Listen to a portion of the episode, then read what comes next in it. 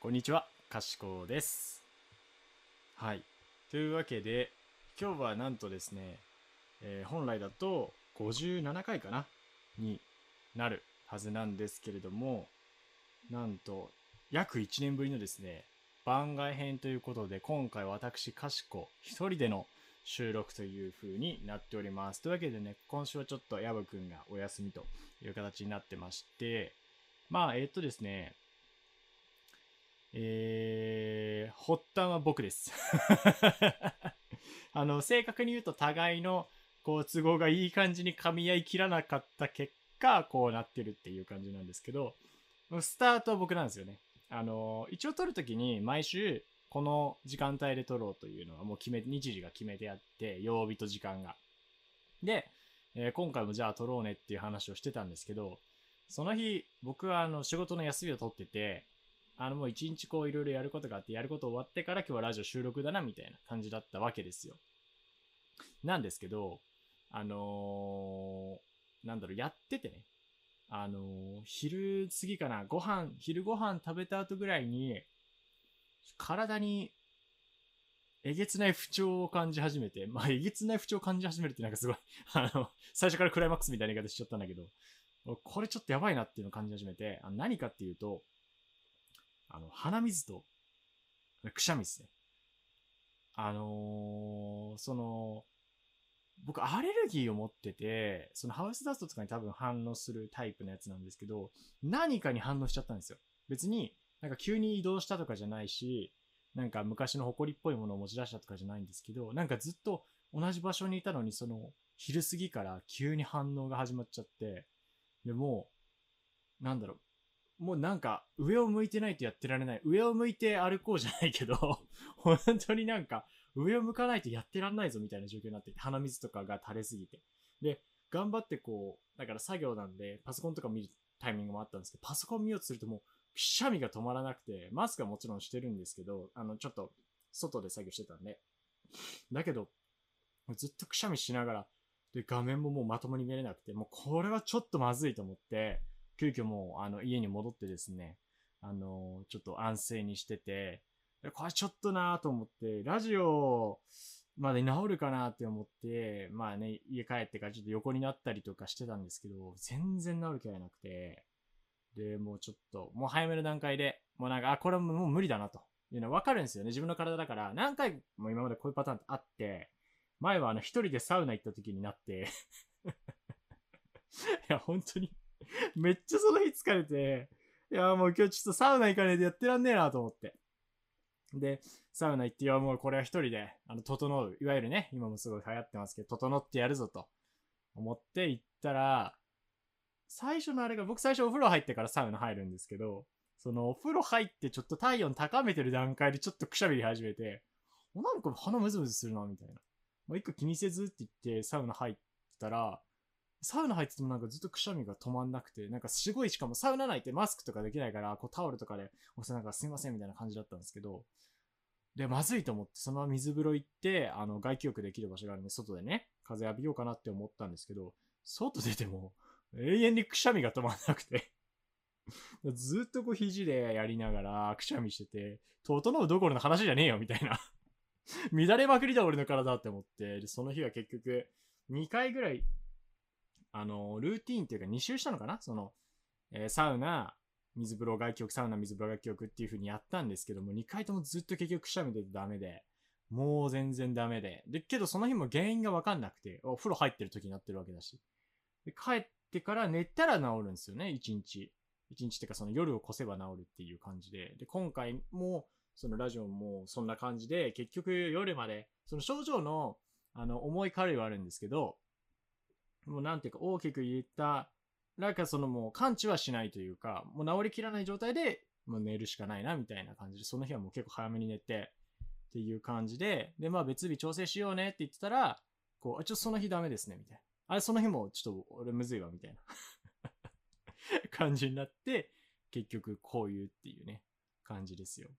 で、まあもちろんあの、こういう時は僕が喋るっていうのがね、あのー、まあ1年前なんで最後に撮ったのが大体、あの、ご存知ない方もいると思うんですけど、一応そういうことでやっていきたいと思いますので。で、今回ね、実は、あの、お便りをですね、久々にもらっているんですが、ちょっとこれはぜひ二人でいる時に読みたいということがありましたので、ちょっとそれはね、また後に回させていただきたいと思います。というわけで、久々の一人の回なんですけれどもね、今回も、まあ、楽しくやっていければと思います。というわけで、始めていきましょう。かしこと、やぶの、やぶさかではない。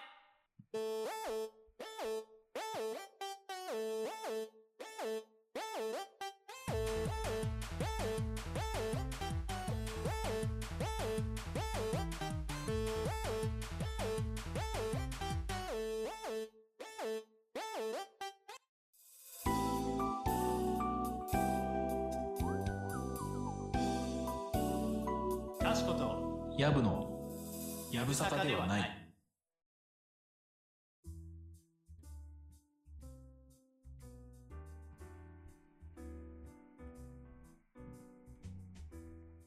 はい、というわけで今回なんですけれども、えー今回はですね、炭酸水生活について語りたいということで、まあ、ちょっと一人でね、まあこう、やぶさかではないであろうという判断のもっと喋っていきたいと思うのですが、えー炭酸水、飲まれてますか皆さん？まあいろいろ炭酸水と言ってもありますけど、ここで言う炭酸水っていうのは、あの、まあイメージとしてはウィルキンソンとかの、あの強炭酸系の砂糖が入ってるジュースじゃない感じのやつの炭酸水の話です。ね、コーラとかあのサイダーとかも僕結構好きなんですけど、今回はそっちじゃなくても砂糖が入ってない感じの炭酸水ですね。そっちの話をしていきたいと思いますが、まあ炭酸水生活ということで、おっとっと。なんかちょっと、その炭酸水にね、ついて語りたいだったら、多分、このメーカーの炭酸はこうで、ここのメーカーの炭酸はこうでっていう話かなって思うんですけど、ちょっと違くて。あの、炭酸水生活というのを今回、あの、最近始めたっていう話をしていきたいと思うんですけれども、まあそもそも、まあ、炭酸水生活って何ぞやって話なんですけど、えー、簡単に言うと、間食すべてを炭酸水に変える生活です。うん、どうですか？なんか、またちょっと気持ち悪いことやってんなっていう とこもあるかもしれないんですけど、まあ、そもそもね、なぜそういう生活をするに至ったかっていうところから話していきます。えっとですね、僕そもそも、あのーなんだろう、めっちゃ太ったりとかめっちゃ痩せてるみたいな体型ではなくて、まあ、いわゆる、運動してない人の体って言えばわかりますかね？こうちょっと、まあね、出るとこはちょっと出てますけど、みたいな。着たらそんな服着たらわかんないや、みたいな感じの体型をしてるんですね。で、えーただ、ここ半年か1年かなぐらい、今までってその、例えば、夜ね、夜ポテチ食べたりとか、ラーメン食べるの良くないとか、当たり前だけど、あるじゃないですか。で、なんかね、あのーアイス食べるのも良くないとか、ああの、アイス夜にね、食べたり、夜中とかに食べたりするの良くないっていうのがあるじゃないですか。で、そういうなんか、一般的なね、あこの時間にこういうの食べるのは体に良くないっていうものは、ずっと避けてきたんですけど、基本的に。この1年間から半年から、まあ、それぐらいの時期にかけてですね、なぜか僕そのリミッターが外れてたんですよ。なん、まあ、だからどういうことかっていうと、夜に真夜中にアイス食べるは、真夜中にポテチ開ける、開けてバリバリ食うは、あのージュース飲むは、で、あとなんか、冷蔵庫にあるもんあさって食べるわ、みたいな。あさってってまあね、自分で用意してるんだけど、ある、何が、何があったっけなと思って食べたりとかね。そう、あの、僕、あの、ウィンナー、ソーセージ好きなんで、ソーセージってね、レンチンで食べられるんですよ。なんで、あの、レンチンして2本3本食べたりみたいなことを夜中にずっとやってて、昔はそれはいけないって分かってたんですけど、なんかこの1年その期間、ここ半年ぐらい、なんかそのリミッターが外れて、食べれば、食べればいいじゃん。なんで食べちゃダメなのみたいな。もう迷いがなくなっちゃってて、そういう意味でこう、あの、自分の中のリミッターをなんか自然と外れてた状態だったんですよね。だからもう本当にストレス、まあ、ストレスの対処法が食に出るっていうのは僕の結構特徴なんですけど、それの究極の形に行き着いて、食に対してストレスを一切感じないような生活をしてたんですよ。だから食べたいと思った時に好きなものを食べるっていうのをずっとやってて、でそしたらね、あのーやっぱ、やっぱそうなんですよね。あのーみんなが良くないっていうものって、良くない 良くないですよ、普通に。それが、あの、まあ、体に出てきたって感じで、あのー結構、まあ、いわゆるその、いわゆるですよ、その、まあ僕がね、さっき出てるとこ出てるって言いましたけど、お腹とかですよね。お腹とかがちょっと、あれ？こんなに俺、ついてたっけ？みたいな。それこそサウナとか銭湯行った時に、まあ日頃もね、自分の体をこう、あの、お風呂入る前に鏡に見たりするんですけど、なんか、サウナとか銭湯ほまあ、お風呂僕割と早いんで、そんなにじっと見ないのもあるんですけど、サウナとか銭湯行った時に、結構まじまじと、あの、サウナって中でテレビ見るがやることないんで、まじまじと体見てたら、なんか、やばくない？みたいな。ちょっとなんか、今までその、まあ、いわゆる運動してない人の体で住んでたものが、なんか一線を越え始めてる感じがして、これちょっと大丈夫かなみたいなのがあったりとか、あとちょっと純粋にその、間食の食べ過ぎとかで、常にお腹がいっぱいな状態なんですよね。おやつとかも食べ過ぎてるから。お菓子とか。ってなるんで、こう、あの、胃腸の調子もあんまり良くなくて、っていうのが続いてて、で、あと今年に入ってから、これ関係あるかわかんないですけど、今年に入ってから、あの、なんて言うんだろう、汗、汗もって言って伝わるのかな？ちょっと正式な名称があるかどうかはわかん、あの、合ってるかどうかわかんないんですけど、まあ、その汗が出て、こう体が痒くなるっていう、汗も合ってますね。皮膚科の症状の一覧にも出てきたんだってると思うんですけど、その汗がバーって出てきて、そこがすごい痒くなるっていう症状が、小学生以来ぶりに出てきて、多分小学生の頃の夏って僕毎年結構、肘とかね、汗溜まりやすいから、すごく痒くなって書いてたって覚えがあるんですけど、このね、もう、まあ、24歳になって、ほんと、10、10年ぶり、20年ぶり、まあ、20年とまでいかないけど、10年ぶりぐらい、10何年ぶりに汗もとかが出るようになっちゃって、ちょっと体がおかしいと。ってなって、で、まあ、いろいろね、あの、改善方法はある。もちろん生活リズムとかもあるんですけど、僕として、あの、まあ、いろんな人に相談したんですよ。なんかちょっと最近体の調子良くないしな、みたいな。相談したら、なんか、お前の、まあね、その、いろいろその僕の生活とかも、どういう生活してるかみたいな話したら、お前の生活の中で、まあ、その運動とかもした方が、今ね、ほとんど運動もしてないからした方がいいと思うけど、まず変えれるのは間違いなく食事だろうと言われて、確かになと。その、特に自分でここ、そのね、数、ここ半年間ぐらい、そのノーリミット生活、ノーリミット生活、リミットブレイクの生活を続けてきたなっていう自負もあったから、確かにそれはあるなと。で、今までも正直言えば、あの、まあ、あったっちゃあったんですよ。そのお菓子の食べ過ぎのせいでね、こういろいろ、確かになんかこう、うまく自分の体をコントロールできてないなみたいなことを感じる時はあって、で、その時も、けど言うてやっぱお菓子好きだから食べちゃってたなとか思ったんですけど、最近この年で、やっぱり健康がね、あのー健康は獲得しに行かないと手に入れられないものになってくるんですよ。これ悲しいことに年齢、僕が一番年齢感じるので、やっぱそこで、あの何もしてないと本当体ってね、あの異常が、エラー、エラーが出るようになってくるんですよ。っていうのを本当ここ1、2年本当に強く感じてたから、これはちょっとマジでやった方がいいなと思って、で相談してた時に分かった。じゃあもうやめるわ。ジュースとか、もうお菓子とか、アイスとかやめる。で、けど、ここでちょっと僕も不思議だったんですけど、やめれる気がしたんですよね。なんでかっていうと、あの、もう半年間ぐらいノンリミット生活続けてて、そのさなかに僕に起こった唯一つの変化が、ルーティンで物を食べるって感じになってたんですよ。だから、食後はアイス食べるとか、ご飯とご、えっと、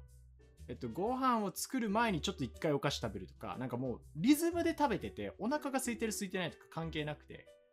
で、夜中、なんかちょっと、うん、食べるかみたいな、なんかそういう、ルーティンで食べる感じになってたから、あの、そういうのだったので、逆に言えば、そのルーティーンをやめるだけだから、食べたいって意欲がすごいないんですよね。あるから食べるとか、時間になってから食べるだけで、これどうしても食べたいから食べるっていう感覚はなかったから、逆に言えばやめようと思えばやめれそうだなって思ったんです。逆、だから、それで考えたのが、そのルーティーンのタイミングに、お菓子以外のものとかを食べるようにすればいいんじゃないかと。考えた結果、生まれたのが炭酸水生活というわけです。で、なんでここで炭酸水が上がったかっていうと、僕そもそも炭酸水好きで、あのまあ、もちろんさっきも言った通りペプシーとかコカ・コーラみたいなああいうジュースもねサイダー三ツ矢サイダーとかもスプライトとかもね好きですけどいっぱい出てくるね。好きなんですけど炭酸水自体も結構好きでそれこそね今でこそすごいなんか強炭酸ブームであのいろんなねメーカーが炭酸水炭酸水って出すになりましたけど僕そんなのが始まる前そんなのまあ本当に僕からしたらそんなのですそんなのが始まる前から普通にウィルキンソンとか飲んでて炭酸水やったら炭酸水飲もうみたいな全然炭酸水を優先して買うタイプの人間だったんで、それぐらい普通に炭酸水好きなんですよ。全然、だから、水が、水買うなら炭酸水買った方がいいっていうタイプで、外で買うときとかね。っていうのがあったんで、そういう意味で、あの、うん、慣れ親しんだ好きなもの。で、なおかつ炭酸水ってやっぱりこう満足感があるんですよね。泡とかがあって。で、それで、あ、これ感触の代わりになるんじゃないかなと思ってやろうというふうに決めました。で、今までもなんかそういう風に置き換えをしようとしたことあったんですけど、なんかその時ってけど、なんか買いたくなったら、例えばね、外出てコンビニでお菓子買いたいなって思ったら炭酸水買おうみたいな、その、発生したものに対してこう置き換えるっていうことをやってたんですけど、今回もうちょっと本格的に取り組みたいなと。要するに、それの、まあ、一つのネックっていうのが、例えばね、衝動的に何かを食べたくなった時に、あ、けど炭酸水ないっていう状況があり得るわけです。例えば、こう、ちょっと余分に炊いたお米とかがね、余ってるけど、あ、お米食べ、ちょっとお腹空いたお米食べたい。けど、いやー、お米の代わりになるものって思っても炭酸水がそこにはないんですよね。そのお菓子のタイミングで買うとかやってると、お米炊くタイミングで炭酸水って買うっていうことにならないんで、そう、ストックがね、ないと、これちょっとダメだなっていうことになって、で今回初めて、えー、箱で買いました。箱買い。あのー、まあ、僕ね、かつて薬局で働いてた経験があるんですけど、その薬局の時に、こう、倉庫から店頭に出すために持ってたあの箱。えー、だから500のペットボトルを24本入りのものを Amazon でポチりました。いや、すごいですよ。皆さん知ってます ?Amazon でそういう炭酸水系のその箱買いすると、ノンラベルってものがあって、普通のってこうプラスチックのラベルが1枚ついてるじゃないですか。ペラペラっていうのが。あれがもうついてなくて、あの、ゴミ捨て楽なやつとかが売ってるんですよね。で、なんか調べるとね、あの、実はあの、身近な薬局の方が安かったりもすると思うんで、あの、僕はとりあえず今回試しなんで、運ぶのもめんどくさいし、一回 Amazon で頼もうかなと思って買ったんですけど、はい。で、えー、っと、まあ、買って、もうそれを常備して、で常に冷蔵庫に、いつでも冷たいものが飲めるように、あの、24本はさすがに入んないんでね。なんでまあ、2本、2本ぐらいかな。1本飲みかけで1本新品が入るような感じで、常に2本冷蔵庫に常備するっていう体制を取りました。ちなみにあの、ブランドというか商品としては、えー、サントリーの天然水スパークリングかな？のレモン味を買いました。えっと、普通に値段とか見つつ、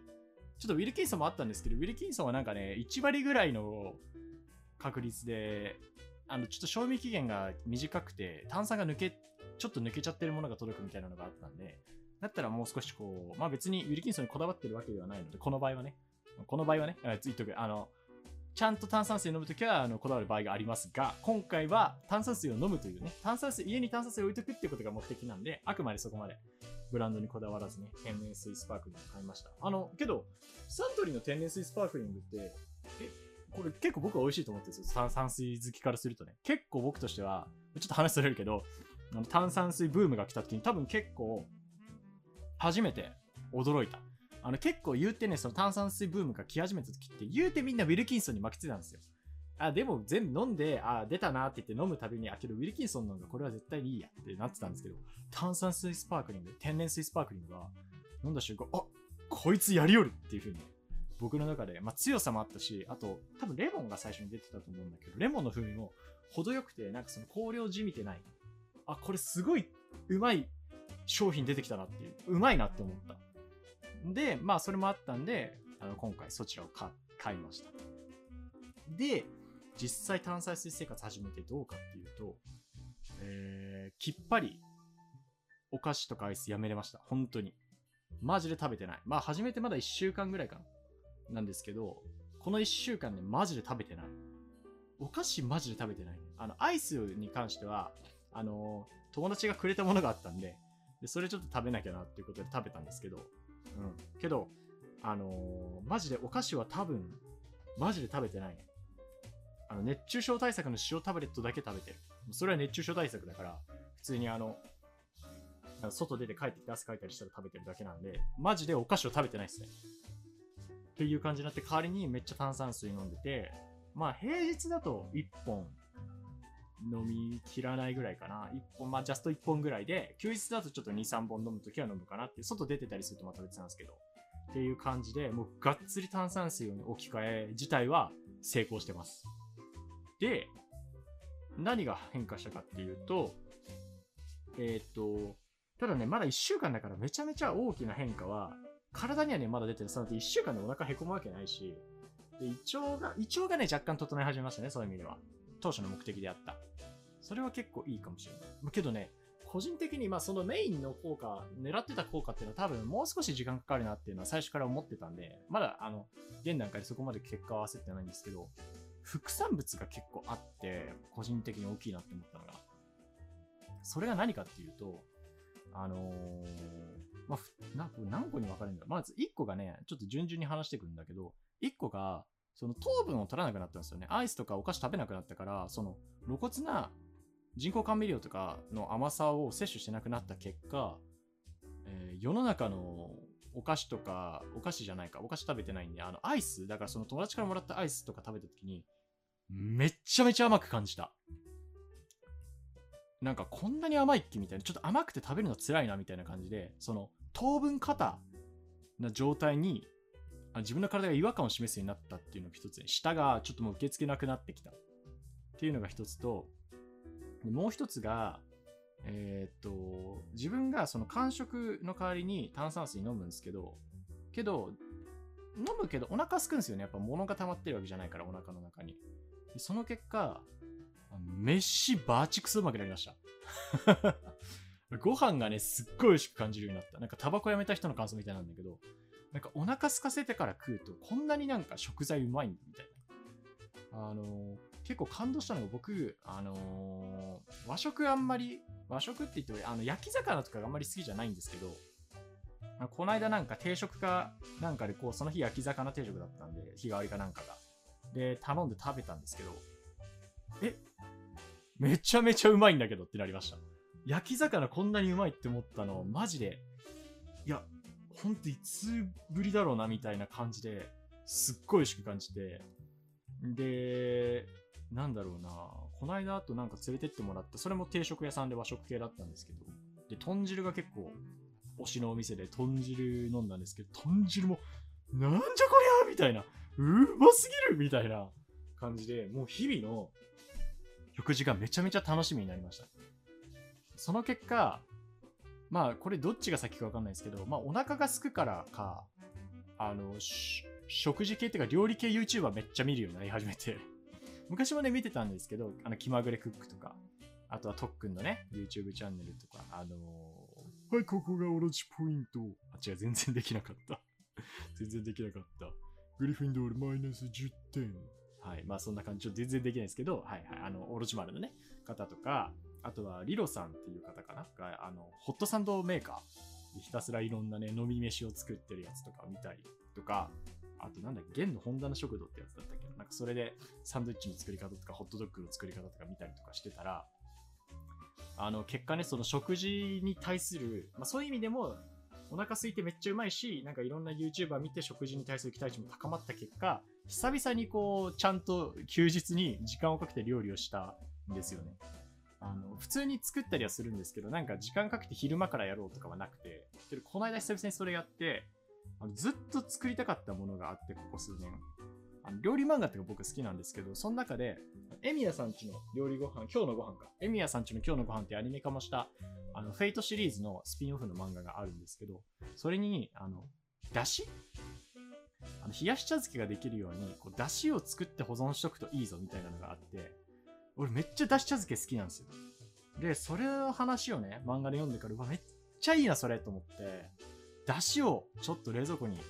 保管したいっていう気持ちがあって、だからだし取りたいなってずっと思ってたんですよ。その、だし茶漬け用のね。で、ちょっと、今回、やりまして、休みの日に。昼間から、あの、スーパーにだしの素材をね、買いに行って、だし取って、で、出汁取って残った鰹節と昆布で、えー、佃煮作って、で、昼ご飯もその時まだだったんで、あ、じゃあパニーニ作るかっつって、あのパニーニ作って食べて、ちゃんとね、トマトとキュウリを、あの、ちょっと、あの、ズッキーニとかなかったから、トマトとキュウリがあったんで、トマトとキュウリソテーして、で、こう、買ってきた生ハムとかチーズ挟んで、バゲットに挟んで食べて、みたいな。え、超幸せでしたよ。いや、なんか、え、こんなになんかすごい優雅な休日で、でそれを結構あの、好きなヒップホップの、あの、ミックスとか聞きながらね、あの、作ってたわけですよ。いや、こんな贅沢な休日あるかと。もちろん飲み物炭酸水で。超最高じゃんって思って、結果、あの、炭酸水生活してから、あの、人生が豊かになるっていう。いや、めっちゃ、めっちゃ現状、マジでいい。いいことしかない。で、お菓子も別に食べようという気が全然ないから、本当にお金使わなくなるし、その、外で買い食いとかしなくなるんで、マジでいいことしかないですね。本当に。で、今同時にその、ついでにやってる時に、なんか食べ過ぎもあんまりやめようっていうの。まあ、あの、やっぱお腹をね、胃の容量大きくなるとお腹空いちゃって買い食いしたくなるだろうなって思って、食べ過ぎもやめてるんですけど、それもなんかうまく、なんだろう、無理せず、あの、いい感じに調整ができ始めてるんで、僕今かなりいい感じに進んできてるです、これ。やっぱ、なんだろうな。今回今までとあの一番意識して変えたのは、あのちゃんとお金をかけたりとか手間をかけるっていうことを意識してて、今回で言うと、この24、えっと、24個入りの箱を買ったっていうのを今までやってこなかったんですよね。けどもこれをもうお金払ってやっちゃうことで、もう常に炭酸水から逃げられない状態ある意味ね。まあ僕は飲みたいからいいんですけど、そういう状態にすることで、今回こういう風に生活ができてるんで、やっぱこう意識の、なんだろう、まあ何でも僕はそうだと思うんですけど、意識の改革も大事だとは思うんですけど、やっぱり人間って限度があるんで、そこをどうこううまく行動にまでつなげていけるかが考えれると、今回みたいにいくんじゃないのかなと思いますね。で、ちょっとあの、今後、あの、まだどうなるか、ね、あの、当初の言った予定は、あの、まあ、いわゆるこのぽっこりお腹といいますか、それとかが、やっぱり直したいところではあったりするので、ちょっと今後ね、あの、僕の体がどうなっていったかっていうのは、ちょっと報告していきたいと思いますので、ちょっとぜひ皆さんお楽しみにしていただきつつ、ちょっと気になってる人、ぜひ炭酸水生活おすすめなんで、あの、まあ、あの、体の相性とかあると思うんで、無理のない範囲で、ぜひやっていただければと思います。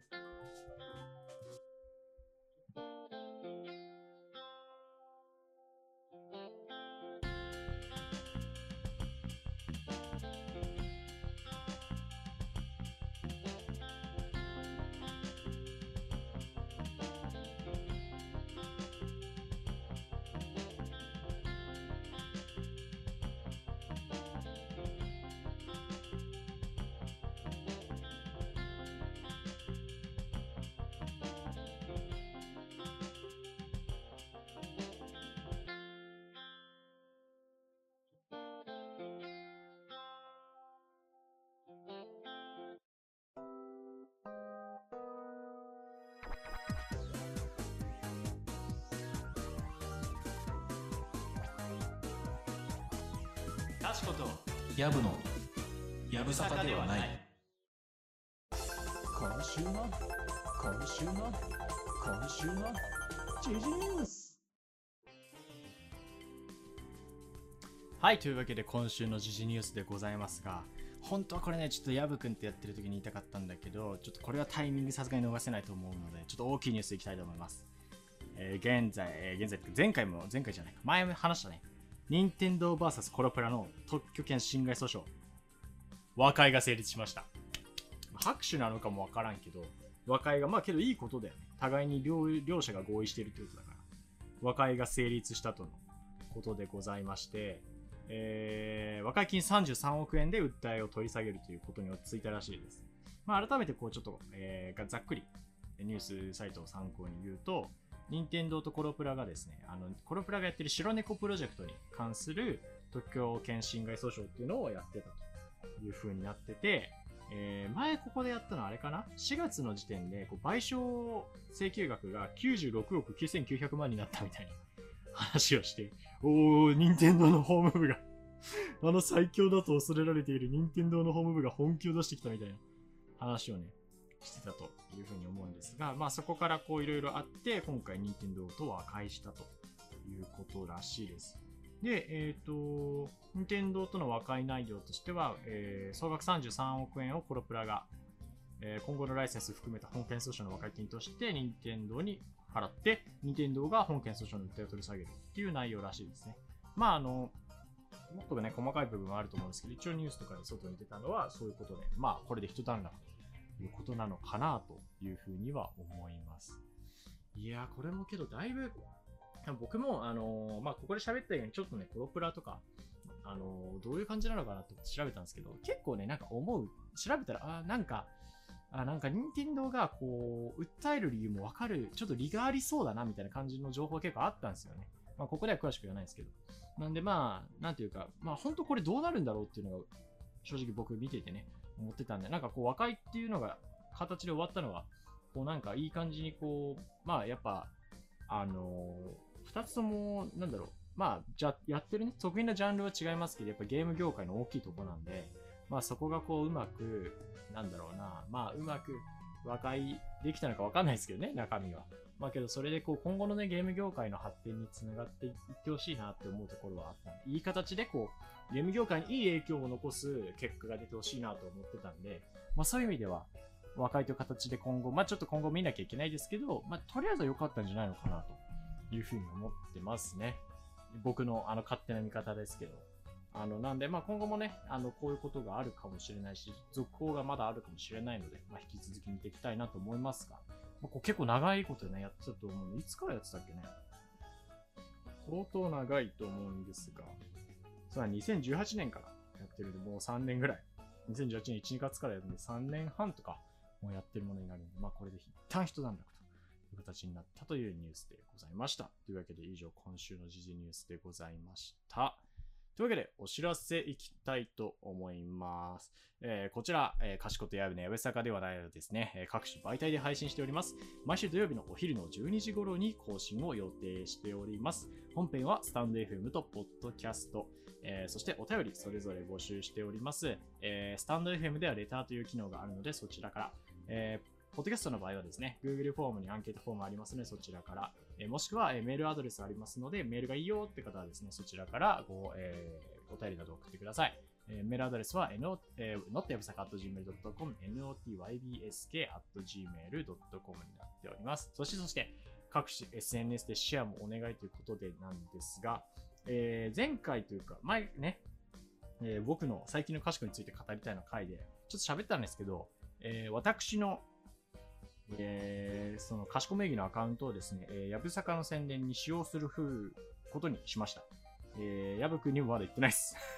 なんで、これを聞いてやぶくんは、えってなってるとは思いますが、えー現状、もうあの、すでに宣伝始めてまして、まあ基本的には僕のアニメの感想とか、漫画の感想とか、映画の感想とかつぶやいたエンタメ系のね、感想をつぶやきつつ、えー、やぶさかの宣伝もそこでしていくっていうものになってますので、えーよければそちらもフォローお願いします。あと、エンタメかしこと。えー、E-N-T-A-M-E-K-A-C-I-K-O、えー、かしこのかしはですね、CI で、えーおしゃれ気取ってますんでね、お間違いなきよう。ハッシュタグやぶさかで調べていただくとね、あの、僕の顔アイコン、あの、イラスト描いてもらったやつがあるので、それが出てくると思いますので、そちらで見ていただけると探しやすいかなと思います。ということで、あの、ぜひね、ハッシュタグやぶさかでつけて、えーツイートをね、していただいたりすると僕見に行きますので、いいのさせていただきますのでね、よろしくお願いします。あの、ハッシュタグやぶさかつけて、あの、ツイートしていただいてる方いてですね、えーまあ、ここであまり、こう言うことじゃないかもしれないですけど、あの、僕の前世からの付き合い。あの、VTuber とかで言うと前世、いわゆる僕の前世から知ってくださってる方とかが、こうあちゃんと聞いてますよって言ってくださって、あ、なんかそんな長いことありがとうございますって感じであるので、ぜひね、ハッシュタグやぶさかでいろいろ今回とか炭酸水、みんな何が好きかなとか、こういうこと困ってるよとかね、体の健康こうだよとかね、体の不調だよって、なんかちょっと、おじさん、おじさんの内容しか集まんない。辛い、辛いちょっとハッシュタグになっちゃうかもしれないですけど、まあなんか今回いろいろ感じるところがあれば、ハッシュタグやぶつかつけてつぶやいてください。えそしてそして今回いつもはね、やぶくんが言うんですが、YouTube では、えアフタートークの方も配信しております。えー今回どうしようね。ちょっとこの後自分にやってみてこれ出せるかなっていうレベルのものであったら出そうと思うので、よければ YouTube の方もね、えー見ていただいて、えーグッドボタン、そしてチャンネル登録の方よろしくお願いいたします。というわけで以上お知らせになります。はい、というわけで、お久しぶりさ、さあ、噛んだ。お久しぶりさのね、お久しぶりさの、えーお久しぶりさのあの、えーお一人会だったんですけど、どうでしたでしょうかね。あの、僕も、もともと結構その、まあ、先ほどの前世の話にもつながるんですけれども、一人で喋ってる時期もありましたので、そういう意味では、まあ、久々だし、去年、まあ、けど1年間ね、こう、ポッドキャストっていうものをやってきて、ラジオやってきて、まあ、一人喋りするっていうのは、またちょっとね、今までよりもすごく喋りやすい部分もあって、なんていうか、この、ポッドキャストの前でどう自分が振る舞えばいいかっていうのがかなり固まってきたからこそ、こんだけ喋れたりのかなと思いますね。やっぱこれ1年間ヤブ君と一緒にやってきたのが、こういう形でもなんか変化が、ね、影響してるんだなっていうふうに思いましたね。はい。何が恐ろしいってね、あの、今回僕一人喋りなんですけど、すでに時間をオーバーしてるっていうね。そりゃ二人で喋ればね、それ毎回伸びますわ。50分とかいきますよ。これ30分ラジオですから、皆さん。30分ラジオなんでね。はい。なんか、もう犯人が分かりましたね。なぜ伸びるか。今後ね、あの、精進していきますんで、えー引き続き聞いていただければと思います。えーというわけで、えー今回もお聞きいただきありがとうございました。えここまでのとは、かし、えここまでのお相手は、今回は、かしこ。あ、そして、え今ね、え聞いてるであろう、やぶくんでした。はい、というわけで、えそれでは皆さんまた次回お会いしましょう。さよなら